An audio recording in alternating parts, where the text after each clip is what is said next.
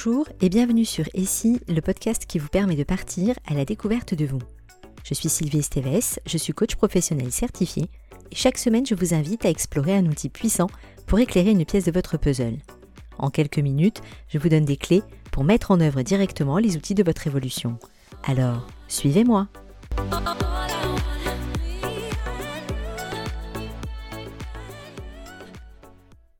Aujourd'hui, je vous invite à découvrir comment nos pensées créent notre réalité.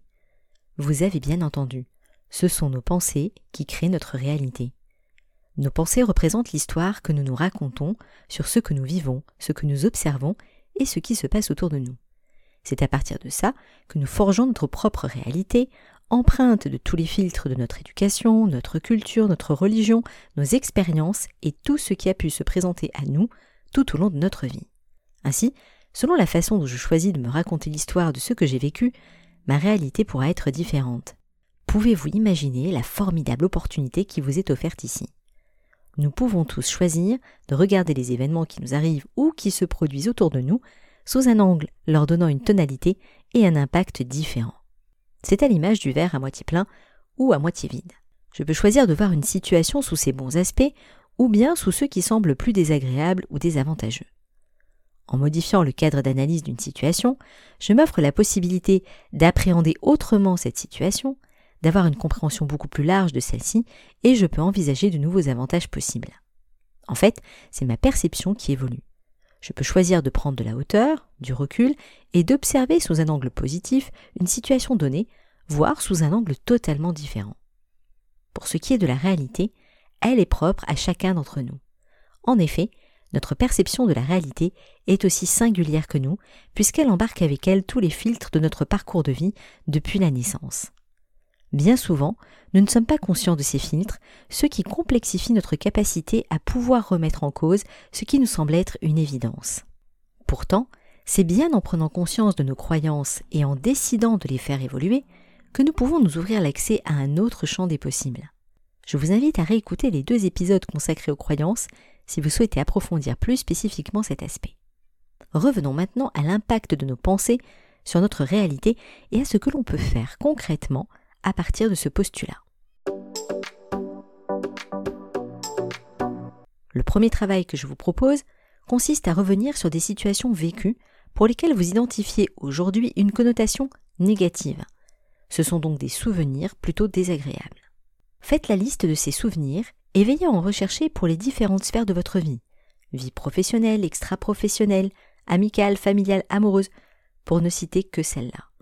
Prenez ensuite une première situation et identifiez ce qui vous procure de l'insatisfaction, tous les aspects négatifs qui vous donnent ce souvenir désagréable. À présent, pour chaque point négatif, recherchez un à trois aspects positifs réels et ou possibles.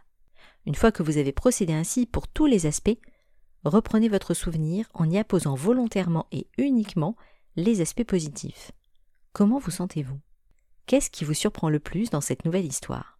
Qu'est-ce que cela vous donne envie de faire de différent la prochaine fois que vous serez dans une situation similaire? Surtout, prenez des notes de vos réflexions, de votre cheminement et de vos idées qui émergent à travers ces prises de conscience. Voyons à présent comment vous pouvez utiliser ce mode de fonctionnement pour impacter des situations au moment présent, en temps réel. S'il s'agit d'un événement inattendu, déstabilisant, il est possible de vous demander directement qu'est-ce que cette situation présente de positif pour les différentes parties? Quels sont les aspects positifs indirects que cette situation peut générer? À qui et de quelle façon cette situation est-elle bénéfique, si peu soit-elle? Et enfin, à quoi cette situation est-elle favorable? Vous pouvez également vous demander tout ce que cette situation va vous permettre de faire évoluer positivement en vous, qu'il s'agisse de votre capacité d'adaptation, votre agilité, votre sang-froid ou votre capacité à prendre du recul, par exemple. Vous pouvez également avoir recours à cette question.